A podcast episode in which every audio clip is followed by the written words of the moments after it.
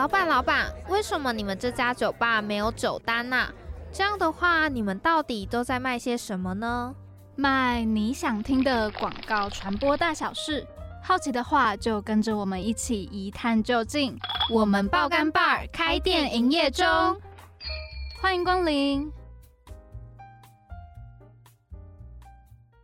Hello，大家好，欢迎来到我们爆肝报，我是 Patty，我是 Joyce。那在上一集里面呢，我们跟卢导聊了很多，像是他是怎么误打误撞的进入广告业的嘛。在上一集呢，我其实还蛮印象深刻，就是卢导有讲一个代表的句子，他说：“如果不这样做的话，会死吗？”我觉得这是一个很勇敢的一句话，很有 guts，对，很有 guts。呃，我觉得就是很钦佩，说有这样子一个很叛逆的一个想法，嗯，因为不管是创意还是导演，还是只要是广告人这个行业里面，或甚至是在其他行业里面，都其实一直在思考说要怎么样才能做出不一样的东西，怎么样才能做出更好的东西，让别人记住你。对，我觉得有的时候你就是要一直去质疑现况。嗯，你才能突破，然后去做出别人没有想过的东西。对，但这件事情真的很难。但我也觉得这也是为什么说广告人被赋予这样的使命要去完成的事情。对。然后在上一集最后呢，导演也有提到说他最近出了一本新书。那这也让我想到说，我跟 Patty 就有看过，呃，导演出了一本书，有关于跑步的，它叫做《跑在死去的路上，我们真的活着吗》。那其实这本书呢，我跟 Patty 都很喜欢，甚至当天我们也有跟卢导说我们有看他这本书，那他也说他自己也非常喜欢这本书。对，其实，在今天的内容里面，我们会跟卢导聊到很多有关于他跑步的事情，就是他对于跑步的一些人生看法。对，然后其实我们刚刚也有聊说，我们两个自己到底对于跑步是怎样的想法。那 Patty 你先来，因为我比较不太喜欢团体的那一种运动，像是篮球，可能我自己。比较不喜欢跟别人有过多的肢体 work 吗？还是你是说肢体碰撞？肢体碰撞哦，对我比较不喜欢这种感觉，然后会觉得说，我为什么要跟你这么的激烈激烈？对，为什么你要撞我？为什么我要去撞你？对我真的不太能理解。可是我觉得跑步就是一个你跟自己比赛的感觉，可能你今天比昨天多跑了一点，就代表说。你更进一步了，你赢过了昨天的自己，真的跑完会很有成就感，对，而且就是还蛮爽的，对，很爽，但是过程很辛苦，对，过程会一直想说，我我好想停下来，我可不可以到前面那一棵树就好了，真的，对，甚至是在跑之前，在出门要去跑步之前，你已经换好服装了，我自己就是。有好几次就是换换好服装了，然后就站在门口说：“还是我躺回去睡觉。”我真的很长，就是今天一起来，我就决定好，我今天要去跑步，那我要穿运动一点的服装。结果我穿一整天，我都没有出门。真假？你真的有这样的经验？真的，我很常会穿那种，嗯，可能是比较偏跑步的服装，但我就是一整天都没有出门。可是你是有预计要去跑步的吗？对，但是最后还是没有出门。对，好，我跟你讲，我上次就是也是有这样的想法，然后因为我那时候真的还蛮早的，就大概是早上六点，对我来说真的蛮早的。然后我那时候就跟我自己讲说，啊，反正又没关系，你都穿这样了，那你就出门吧。其实你只要一个动作，你踏出去那个门口，你就真的出去跑了。对，我觉得就是要有一个行动嘛，就是你要一行动，然后你就会做。你踏出一步，大概就是一大步。好，那接下来呢，我们就来听一下导演，就是他分享一下他跑步的一些历程。在那之前，我们先来听今天的广告案例。每一杯调酒都是独一无二的，不一样的心情，不同的想法，碰撞出独特的滋味。可能酸，可能苦，也可能涩，也可能是甜的。今日特调，错过不再。今天呢，我们要跟大家介绍的呢是 Volvo，它之前推出了一个叫做 Life Pen 的广告。那这支广告它比较特别一点，因为它并不是一个很单纯的广告，它是比较像是 Cast Film 的感觉。对，其实，在 YouTube 上面呢，大家也可以搜寻到这一支影片。那先跟大家前情提要一下，Cast Film 是什么意思？它其实就是有点像是一个这个主题的广告，它已经做完之后，然后再把它剪成一到两分钟的。了一个 case film，然后会拍一个纪录片的感觉。对对，会跟你解释说这个活动是怎么成功的，怎么执行。对，他会从嗯为什么他要做这件事情，跟这个品牌有什么关联，然后到他发想的过程，他都会在这个 case film 里面大概简单的去把它包装一下。大家所看到的广告，它其实就是一个成果。但是 case film 就是他怎么去想出这个成果的一个过程。对，就是像 Volvo 的这个 Life Pen，它其实就是因为 Volvo 它一直提倡的就是安全，所以呢，他就想到说，像是伦敦，因为很多人都会在伦敦骑脚踏车，对，欧洲很对对对，他们的交通工具。可是，在晚上骑脚踏车其实是很危险的事情，视线比较不好的时候。对，而且脚踏车又没有什么声音，对，就不会像机车重机那样子，那种声音超级大，而且有时候可能就会突然窜出来。对对对。对，脚踏车它的体型比较小一点，所以呢，Volvo 他们就推出了一种喷剂，那个喷剂呢是一个透明的喷雾，但是它在晚上夜晚的时候，它会变成白色的样子，对，荧光剂的概念。对。然后你就是可以喷在，譬如说脚踏车的安全帽，嗯嗯嗯，还有脚踏车自己身上。对，开车的晚上看到他们的时候，就会知道说前面有人。对，就是很明显可以看到说那边有骑脚踏车的，对，就不会一团黑。这个广告案例是我们算是一年前在课堂上看到的吧？我觉得它会让我印象深刻的原因，是因为它本身其实是一个车子品牌，可是它用不一样的东西去包装，去解决有关于车子安全的问题，让我蛮 impressed 的。因为像是其他车子的广告，大家可以看到说，就是很长都会以功能性啊或者感性诉求，就是直接去讲说，呃，这个车子它性能可能很好，或是有。有那种哎，大家全家开心出游，耶，超 happy 的那种感觉。但这个比较不一样的是，就是它以保护行人的、保护脚踏车的那种角度出发，对，去出发。然后我觉得是他真的有真正在改变说这个问题的一个广告，所以才会如此的吸引我们。那其实这也有呼应到说，卢导在上一集有讲到很多的故事。那其实他在这一集也会讲超级多的故事。那大家可以就是好好体验一下，哎，怎么样去以说故事的方式去改变世界？你想选真心话还是大冒险？我想听冒险里的真心话。真心话大冒险，你敢听冒险里的真心话吗？来到下集，想跟导演聊聊你平常跑步的习惯。开始跑步的契机是什么呢？我是至少每天一定运动半小时以上，跑五公里或者游泳一公里。但我前一阵就是都尽量在拉长，可能跑步十公里或游泳两公里，或者做高强度的间歇运动半小时。我会运动前跟运动后，我会流失掉四百多公克。是会流那么多汗，会掉掉掉掉掉。那我为什么我知道？就运动前，你只要站上你的体重计，运动完你再量，你就知道你流多少汗了。你可以试看看。然后我认为，我给任何创作者、任何创意人最好的建议，我那天遇到一个年轻导演，我是这样跟他说的。他问我说：“我有什么可以给他建议？”我说：“任何创作者其实都不需要别人给多过多的建议。我唯一的建议就是，你要有规律的运动习惯，而且那个习惯应该是每天都会发生。”你每天都能这样做，你才能才能确保五年后你还有现在的创作能量。我那天遇到一位职棒的总教练，他现在已经六十五岁了，他还是每天跑步跑一小时，那才会成就，那才会让你有作品。如果你说啊，那个创作者就是要花天酒地，就是要那个没有，那只是燃烧生命。如果你的生命像烟火，你的作品就什么都毫无可看之处，一下下就烧掉了。回过头来说。如果你会觉得说这时代很黑暗，那我要鼓励你哦，这时代越暗，你会越亮。就算你只有一烛光。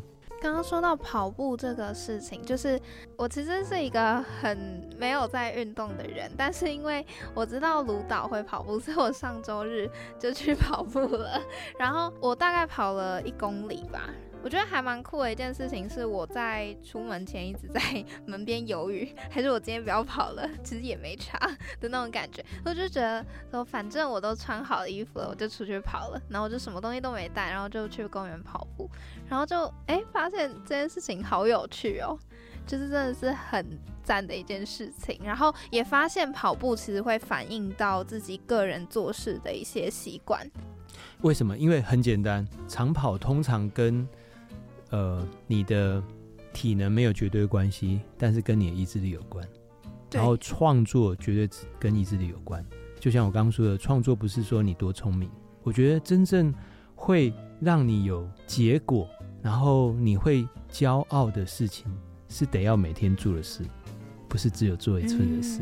然后你刚刚讲那个跑步的事情，我也想跟你分享。其实跑步到现在对我而言都还是无聊，超无聊。有我们有看过你的影片，烦死了。对，就但是因为他很无聊，所以当你能够面对这个无聊，然后你能够超越他、胜过他，或者让自己不要那么的无聊，我觉得某种程度你就在面对这个世界。这世界也很无聊，生命也很无聊啊。你的老师很无聊，你的同学很无聊，这世界真是。就是你前面可以加很多那个语助词，好去骂他，但他真的就是很糟糕嘛，对啊。但是，但是如果你耐得住性子，你就可以改变他。像当我跑步的时候，我就会告诉自己说：哇，跑步真无聊。好，那我来想东西好了。当你在做一个简谐运动的时候，你大脑的阿法波是最。强的，而阿法波就是可以让你能够有最好的思考，最最能够沉淀下来，洗净杂质。我没有一个 idea 是在办公室里面坐着想出来的。我说，所有好的作品全部都是跑步的时候想出来的。跑步不只是为了体力哦，跑步体力我觉得它可能是最基本的，它事实上是为你创造一个防护罩。创造一个个人独处的时间跟空间，因为跑步的时候不会有人跑过来吵你，也不会有人打电话给你，也不会有妈妈来唠叨你，也不会有你讨厌的来纠缠你，都不会的，只有你。而这时候你会很清楚的看清事物的本质，还有你会你会灵光乍现，你会你会被缪斯女神给靠近，因为这时候的你是最纯粹的。我觉得，如果可以的话，应该尽早养成一个自己每天都可以创造出来的习惯。有一个人叫王师，他是千猴子行销的执行长。嗯，他每天五点的时候他已经运动完了。Kobe Bryant，Kobe Bryant 最有名的一句话就是：你有看过凌晨四点的洛杉矶吗？为什么？因为他四点就开始练的。我不是说大家都要四点起来，但是你应该要有一个属于自己的时间跟空间。像你刚刚说，你跑那一公里。你一定会有很多感受，哦，好喘，好累。对，没错。对，然后我像我跑步的时候，我每一步都只想要停下来。真的。对啊，但是你就会想，好，那我就再跑一步就好。我会为我自己设一个小目标，比如说我就是要跑到前面那一棵树。嗯。但是当我跑到前面那一棵树的时候，我就跟我自己讲说：“哎，我好像还有一点力气，那我再跑远一点，看我能跑到哪里。”当然，这过程中还是会设一些小目标。可是我觉得跟以往的跑步不太一样，以往的跑步去跑是因为想要瘦、想要健康。可是我上礼拜日的时候去跑的时候，我是想要更了解儒导 到底在想些什么，到底跑步的人。真的在思考的时候，在跑步，然后又在思考的时候，到底在想些什么？然后那跑起来就会有一种不一样的感受。你也许跑第一第一个一公里，可能一开始哎那个会觉得很累，那我觉得没关系，就休息。但是你可以跟自己说，那明天或者好，我明天休息，我后天我再跑一公里，然后再多一步就好。你是不是进步？你更进一步了嘛？那你是不是进步了？你就是最佳进步奖。你就是自己的最佳进步奖，还有你就是一个进步人士，哎，嗯，那那个那个成就感是明确的啊，不管谁瞧不瞧得起你，这个进步我觉得是非常明确。还有，如果你跟我一样，没有什么家世背景，那我认为运动啊，是你可以最强烈感受到你要脚踏实地，靠自己的一件事。而且那一件事会让你带来成就感。我的意思说，我们这个时代里头，很抱歉哦，就是被我们很多大人给搞砸了。你们会进入到一个呃贫富差距很激烈的世界，而且很多时候呃是很丑陋的。这时候你要治疗你自己，什么意思？你要去跑步。为什么？因为你每一步你都可以感受到你是靠你自己的。你不像啊那个某某谁，他就是靠他爸妈呀。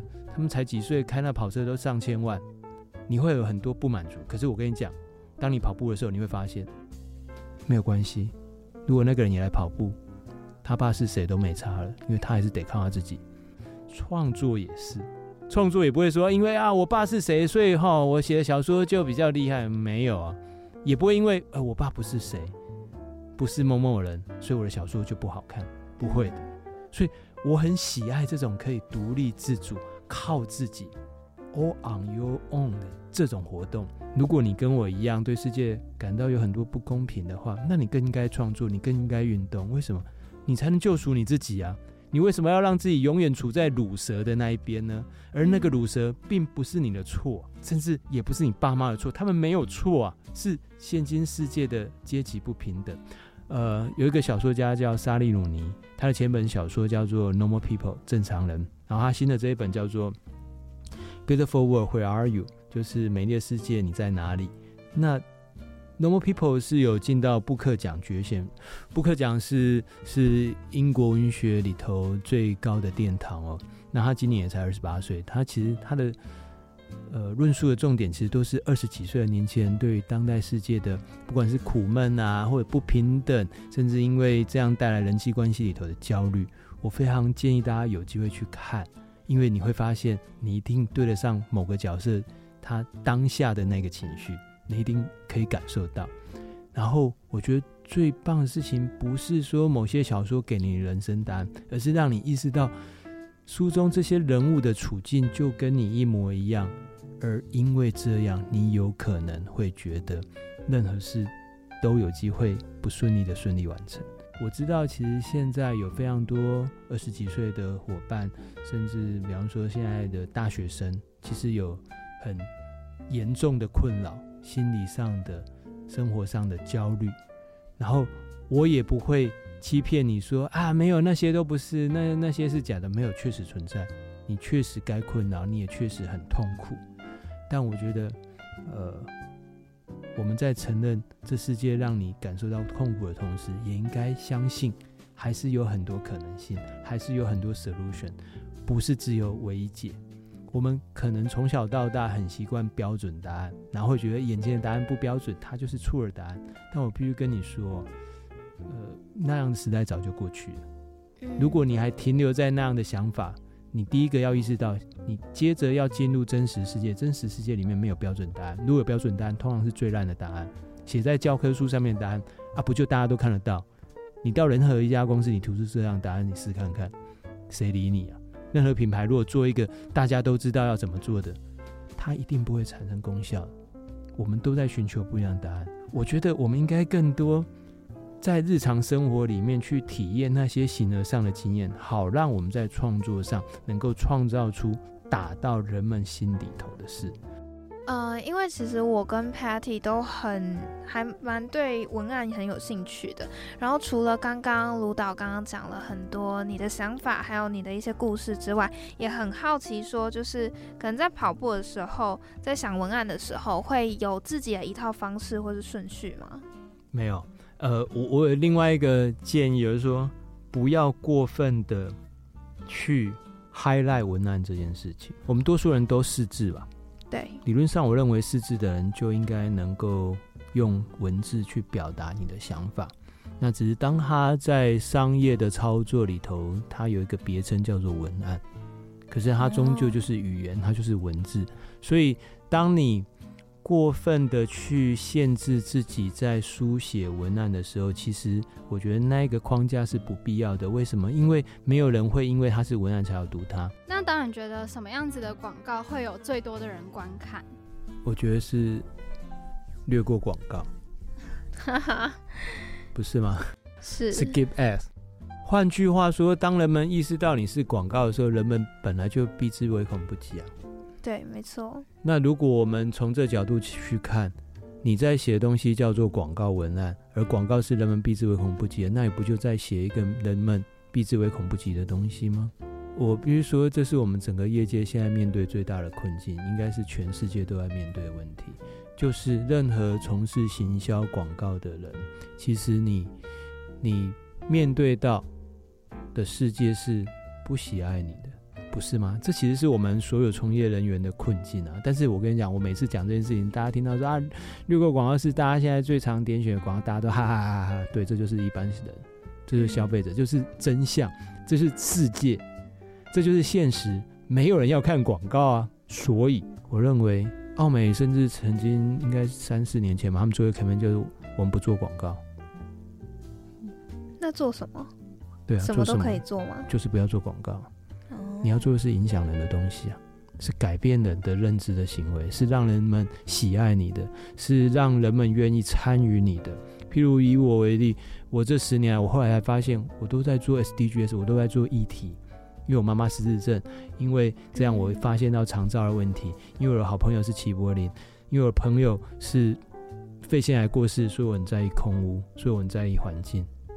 因为我有女儿，所以我在意女性的性别平权。因为我知道我有朋友碰见了，因为呃性别关系，所以被伤害、被打压，所以我在意这一题，我就参与。因为我有小孩，所以我参与参与儿盟。我参与家福他们的影片，帮他们发想，那就是我，因为我也在解决我的问题。为什么？因为多数人在意的是他们的问题，他不在意你的广告啊。我不知道别人怎么做，但是至少这十年来我在做的事情，我是用客户品牌的资源去回应这个世界的问题。我们都想要追求品牌的好感度，那我们为什么会对这品牌有好感呢？难道是只是因为它的？东西做的比较好吗？那如果他东西做的比较好，那这东西本来就会卖啊，这就不是做广告的人的价值了嘛？对，没错。更别提说进入网络时代之后，任何产品的功能你都 Google 得到。我们现在要买任何东西，我们不是马上就 Google 吗？更别提说，哎，很多时候你上网一看，你要买个厨师机，它都有三百篇的开箱文。你你要买任何东西，你都会去寻求网络了。也就是说，传统广告还在。只是传递产品的功能的这件事情，它已经被取代了，它已经被网络取代了，所以人们更不想看你的广告。过去的广告是单向式的，它无法拒绝，还有它必须要借由广告才能知道你的东西的内容。现在不用啊，所以他更不会想要看你啊。那如果这样，那你广告要做什么？当然是应该要回到那人们怎么样才会在乎你，在意你。我认为，以我为例，我的思考是：除非你去为当代人们面对他们正在面对的问题，他们才会在意你。比如我刚讲空屋，我帮台达店拍的就是关于肺腺癌的。我帮我有看过车子的那个失智症的，对，Toyota 的。然后 Lasers 今年的年度影片，我们谈的其实是一位因为疫情过世的。先生他的啊留下来的老婆跟孩子的故事，嗯，那这就是当代人们焦虑的、在乎的，还有随之而来产生的故事。我不知道我下一支片会做什么，但是我很清楚的知道，它一定是跟我关注的、关心的这世界有关的。然后我也要讲有一个好消息，就是这世界充满问题，所以你不必怕你没有题目可以做。有很多人说他没有灵感。我想说，是你没有在感受，不是你没有灵感，是你把自己关在属于你的舒服的小隔间里头，你根本没有探头出去看，你要讲话的对象正在面对什么事情。嗯，不只是谁哦，是你根本不知道这世界正在面对什么样的问题，所以你没有发现。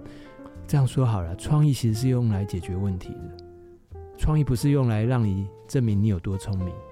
我认为现在的行销，现在的资源。应该是这样去运用，否则我必须说啊，你浪费了资源，然后做一个没有人要看的东西，那也是不环保，而且是非常的不环保，因为你耗费掉很多资源，还有你耗费掉别人的时间，然后你也在浪费品牌的钱，浪费了之后也就算了，你还耗掉能源，拍片是要电的，你要发电，它是会创造环境污染，它会有产生碳排。嗯，你做了一个害别人可能因此得到肺腺癌的行为，但是他最后产出的是一个无关痛痒的作品。我觉得那是一个自己应该要好好检讨思考的事。可是会不会有一些从业的人员，他可能在他有这个想法，他想要去关心这个议题，然后可是可能品牌他自己的想法是，我觉得你要推广我这个产品的好处跟功效，而不是去在意，就是可能有些企业主还是没办法去理解说为什么要去讲一些可能这个东西跟我又没关系。那从业人员遇到这种事情的时候，对话，所以。很多人，呃，我我我说我就说我自己的工作经验，Toyota 找我拍微电影，那我说他们为什么要拍微电影？然后找我的人讲不出来，我说那我们可不可以跟客户先约一个会前会？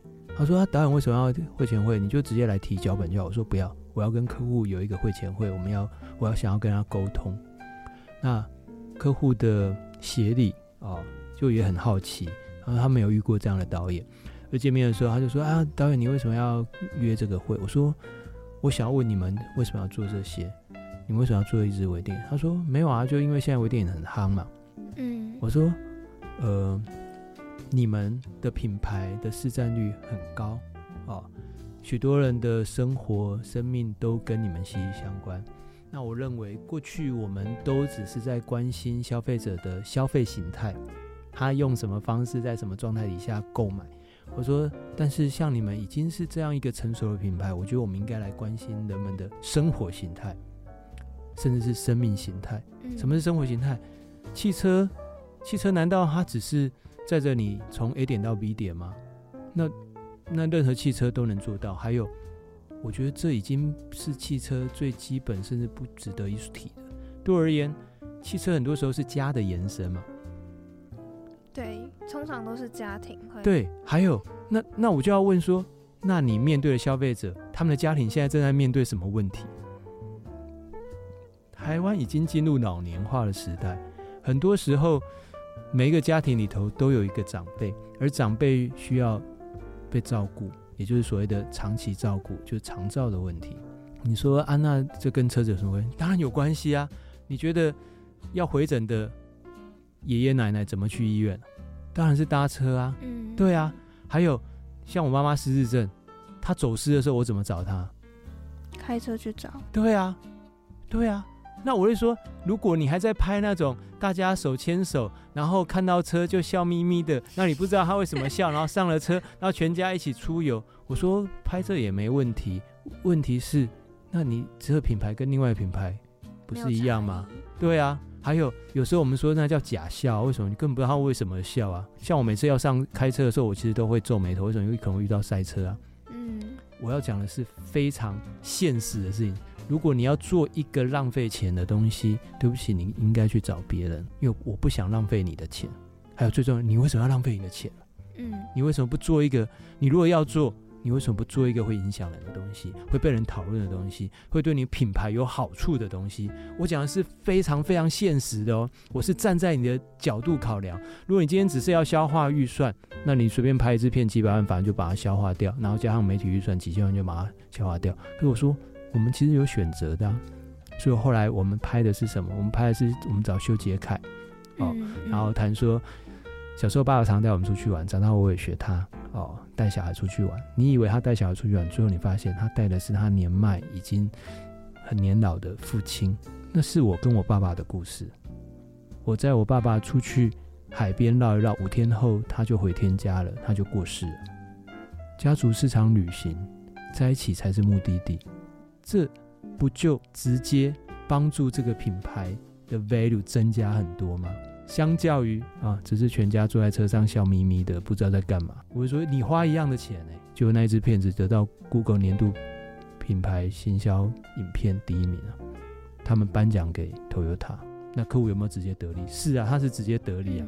对啊，那我要讲的事情是，啊，这就是这就是一个事实，已经摆在面前了。当你有好的故事，你一定可以吸引到好的人。如果有人拒绝了，那。不也很清楚吗？表示他不是你好的伙伴啊，那你根本也不用担心啊。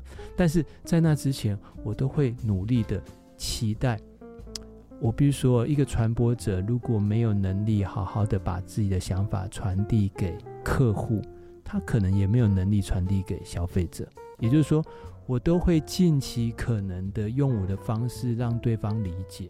我遇过非常多的董事长，他们非常非常喜爱有人可以挑战他的观点。他说：“因为我在我公司这二十年来，没有人质疑过我的想法。”嗯，然后我就笑出来，我说：“我本来也没有要质疑你的想法，但是很明显的，我的想法跟你不一样，所以我说给你听。”就他们后来都非常开心的欣然接受啊。所以你刚刚一开始讲的，我反而会觉得说太棒了。如果客户的想法跟你的想法不一样，嗯，这不就是你的价值所在吗？因为广告这个东西，它就是销售的化身嘛。那要怎么把这个销售，把这个广告，把它包装成一个让大家会买单的东西？它其实就要加入一些有趣，或者是感动人心、有故事性的，然后甚至是有价值的，让人家记住你，然后进而去购买。所以我觉得这是一件很难的事情，但同时也是传播人要做的。嗯，应该说，因为现在真的很多人不太会看广告了，直接就 skip 掉啦。那我们为什么要做广告？我觉得我还蛮常问自己这种问题的。所以我觉得就像卢导说的吧，我们不要浪费资源啦，不要乱做广告。我觉得在做广告的时候，也是可以去想一下大家想要看的东西是什么。不用多崇高，但是就是可以让大家会想要停下来看一下你想要表达的东西是什么。嗯，所以我觉得赋予意义还有讲故事这件事情是很重要的。那我们的爆肝报今天就到这边告一个段落。我们的首播时间呢是晚上的八点半到九点。我是 Joyce，我是 Patty，我们下次再见，拜拜。